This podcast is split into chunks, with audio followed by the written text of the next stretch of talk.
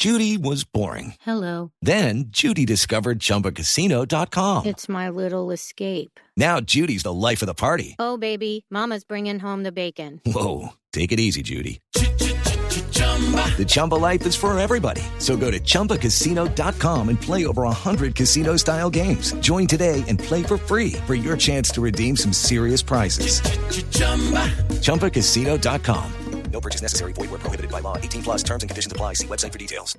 La implementación del acuerdo de paz entre el gobierno colombiano y las FARC está pasando un momento complejo por cuenta del fallo de la Corte que de alguna forma ha limitado lo que significa el fast track o vía rápida para la implementación de los proyectos de ley y de acto legislativo justamente para poder eh, desarrollar lo que significa ese mismo acuerdo del Teatro Colón. ¿Cuál es la posición hoy de las FARC? ¿De qué manera reciben este fallo y cuáles son los caminos para buscar salidas a esta situación? Saludamos al jefe negociador de paz de las FARC, Iván Márquez. Señor Márquez, gracias por estar con nosotros. Buenos días. Sí, efectivamente, el problema de la implementación se ha convertido en un camino tortuoso, difícil.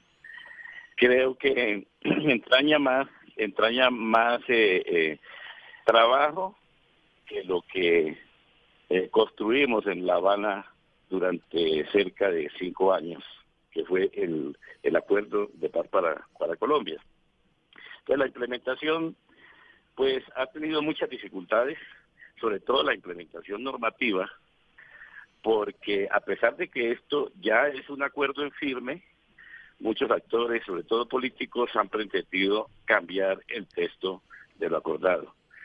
Entonces, obviamente, esto genera un problema muy grande, porque este acuerdo ya está, consolidado, es algo que hemos compartido las partes, es un pacto, nosotros decimos pacta sunt servanda, lo acordado es para cumplirlo, y aquí no hay otro camino que, que el cumplimiento, no solamente con los desarrollos normativos que hagan posible la aplicación de lo convenido en cada uno de los puntos del acuerdo, también se necesita apropiación de recursos del presupuesto para que estos acuerdos puedan tener una materialización en la vida real y que beneficien a los colombianos, porque ese ha sido realmente el propósito del, del acuerdo de paz de La Habana. Señor Márquez, el gobierno tiene la teoría de que el fallo de la Corte puede demorar la implementación del acuerdo, pero que en ningún caso lo pone en riesgo. ¿Usted comparte esa opinión? Hombre, el respeto del espíritu del acuerdo suena como algo muy muy muy loable, pero todo Colombia sabe que esto mm, no es así en la realidad de nuestro Congreso. Eh, ¿Cómo vamos a, convertir el fast track en un avance en cámara lenta de, de los acuerdos? Lo que necesitamos es darle vida ya al acuerdo al acuerdo de paz para poder dar el paso trascendental que nos hemos propuesto. Tenemos un compromiso que es el cierre del proceso de dejación de armas. Este cierre de dejación de armas estaba previsto para dentro de pocos días y viene esta decisión de, una de las, de las instituciones del Estado y y prácticamente ha puesto en un problema muy grave de ha sembrado desconfianza sobre todo en en todas las zonas y puntos legales transitorios de, de normalización, las 26 zonas y puntos transitorios, en toda la comandancia de la, de la guerrilla. ¿Qué estará pensando el ELN con todo esto, por ejemplo, no? Y, y otros actores nosotros quisiéramos que aquí no se hubiesen presentado situaciones como esta, ¿no? Sí. sí hay riesgos, sí hay riesgos de que, de que por allí, por esta vía, eh, porque usted debe recordar que algunos eh, congresistas de la derecha han dicho que van a triturar el acuerdo de, de, paz. Y, y si seguimos por esta vía, vamos a terminar mal. Mire, por esta vía puede llegar a afectarse la jurisdicción especial para la paz, puede afectarse la amnistía, pueden afectarse incluso acuerdos como, lo voy a decir así, claramente para el país los acuerdos relacionados con los escaños para guerrilleros de las FARC que firmaron el acuerdo en el Congreso de la República. Pero ¿en qué sentido? Eh, ¿En que la Corte puede- la Corte podría cambiar claro. eh, esos eh, acuerdos, eh, esos esos proyectos de ley que ya fueron aprobados? ¿Quiere decir usted? La Corte, la Corte toma decisiones, ¿no? Toma, toma las decisiones como, como esta. Eh, lo mejor, lo mejor que puede ocurrirnos en este momento es que el presidente de la República, que es quien tiene la potestad constitucional de manejar los asuntos de la guerra y de la paz, en este caso de la paz, sea él quien conduzca a nombre del Estado este pro- este propósito nacional. Eso eh, no es otra cosa distinta que eh, darle vida al artículo 189 de la Constitución en su numeral 6 que habla de estas facultades presidenciales. Eso es algo que atañe exclusivamente al presidente de la República. ¿Cómo podría usar el presidente las facultades presidenciales, eh, señor Márquez? asumiéndolas, sencillamente asumiéndolas, diciendo "L- los asuntos de la paz me competen es a mí como presidente de la República. Eh, nosotros sabemos que ahora viene fortalecido de la reunión con el presidente de los Estados Unidos, con Don- Donald Trump, que ha vuelto a manifestar, pero ya personalmente, un respaldo claro al proceso de paz.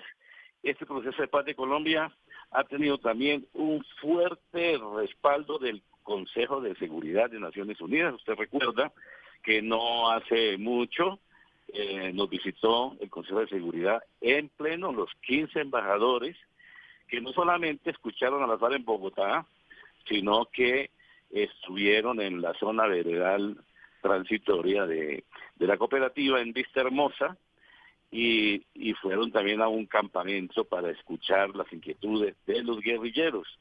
Salieron muy contentos y al mismo tiempo preocupados también porque hablaron con la población. Esto es algo un suceso extraordinario para, para Colombia. Es la primera vez en la historia que el Consejo de Seguridad en pleno viene a Colombia, a Latinoamérica, a mirar cómo va este esfuerzo, porque aquí está metida Naciones Unidas, recuerde bien usted, ellos tienen la resolución eh, 2261 del 15, de- el 25 de enero de, de- del 2016, en la que prácticamente crean el mecanismo de monitoreo y verificación tripartito para el cese al fuego y para el proceso de dejación de armas y, y el respaldo de la, de la institucionalidad mundial y de las personalidades Sí. a nivel del orden ha sido muy fuerte. No me queda claro de qué manera el presidente podría utilizar esas facultades extraordinarias en este escenario. Es decir, eh, de alguna forma usted plantearía que, que el fallo de la Corte no sea reconocido o que todos los proyectos No, que deben no- avanzar no hacia estoy futuro sean eso. tramitados a través de, de decretos con fuerza de ley por el presidente de la República. Bueno, no, las facultades terminan dentro de poco, usted lo sabe muy bien, pero es el presidente quien debe tomar las riendas del proceso de paz, nadie más, porque y si, si entonces eh, mañana nos va a saltar otra otra institución del Estado, otra rama del poder, este este acuerdo se ha venido modificando y perfeccionando desde hace mucho tiempo. Eh, por ejemplo, luego del, del plebiscito, nosotros escuchamos a, a todo el país prácticamente, se modificó el acuerdo. Eh, después se sometió a la representación por parte del Congreso, el Congreso lo aprobó, el acuerdo de paz de La Habana fue depositado ante el Consejo de la Federación Suiza en, en, en Berna para, para darle, digamos, categoría de acuerdo humanitario, que lo es, porque eh, prácticamente lo que hace es poner fin a una guerra y nada más humanitario que parar una guerra. Por otra parte, el gobierno de Colombia ha hecho ante el secretario general de Naciones Unidas una declaración unilateral de Estado en la que se compromete a cumplir lo acordado entre su gobierno y las FARC. Y este documento, el acuerdo, ya fue de, ya fue remitido al Consejo de Seguridad, quien resolverá si lo anexa a la resolución anterior o, o- o genera una nueva resolución. Sí. Por otra parte, el Congreso de la República eh, ya prácticamente constitucionalizó el acuerdo, no se puede variar, pero aquí tenemos un problema, que, que todo el mundo le quiere meter la mano a lo que ya está acordado y si esto va a ser así, ¿cuándo vamos a llegar al fin del conflicto colombiano? Sí, señor Márquez, cuando se negoció en La Habana durante cuatro años, y si metiéramos la fase secreta serían más de cinco, ¿no se pensó por parte de ustedes que, que el presidente estaba negociando, claro, en nombre del Estado colombiano, pero que hay una independencia y una separación de poderes que nadie podía garantizar que la rama judicial, en este caso la Corte, podría tomar decisiones que eventualmente tuvieran eh, algún tipo de condicionamientos a lo que se acordara? Sí, señor, pero allí también en la Constitución se habla de una coordinación armónica entre, entre las ramas del poder. Entonces, al menos que haya, eh, que se dé esta, esta coordinación, tiene, tiene que haberla, porque si no, eh, uno, uno no sabe, uno no alcanza a ver el horizonte después del cierre definitivo del proceso, porque se empezó todo a implementar, porque empezaron a materializarse, a, a materializarse lo acordado, ¿no? Porque empezó a materializarse lo pactado. Entonces, pues yo creo que, que, todo el mundo que escuche estas palabras entiende nuestra, nuestra preocupación. Sí, entendemos que hay independencia, pero también que hay una obligación de coordinación armónica entre los poderes. Pero son independientes, es decir, el presidente no puede imponerle a la Corte una determinación. Sí, sí. Hombre, pero estoy hablando, no, es que el presidente no impone, estoy hablando de coordinación armónica como lo señala la Constitución. Entonces, bueno, pónganse de acuerdo porque no nos volvemos locos. A cada rato alguien diciendo una cosa distinta cuando ya está el acuerdo y, es cierto, como usted dice, nosotros siempre tuvimos claro en la cabeza que al negociar con el gobierno del presidente Santos estábamos negociando con el Estado. Enrique Santiago, que ha sido uno de los asesores de ustedes en materia jurídica, comentaba en Blue Radio hace algunas horas que esto indefectiblemente hará que se retrase, entre otros, el proceso de entrega de armas ¿Esto eh, va a suceder? Le dije, eh, o hemos dicho mejor en el día de ayer, que estábamos a 12 días del cierre del proceso de acción de armas. Lamentablemente, hay que reconocerlo, esta situación inesperada, eh, salida de, una institución, pues ha puesto a, a digamos, a, en dificultades una determinación. ¿no? Nos toca analizar nuevamente lo que se ha generado y ¿por qué? ¿Por qué lo digo? Porque realmente esto lo que ha hecho es inundar de desconfianza las 26 zonas y puntos transitorios de la organización de la FARC.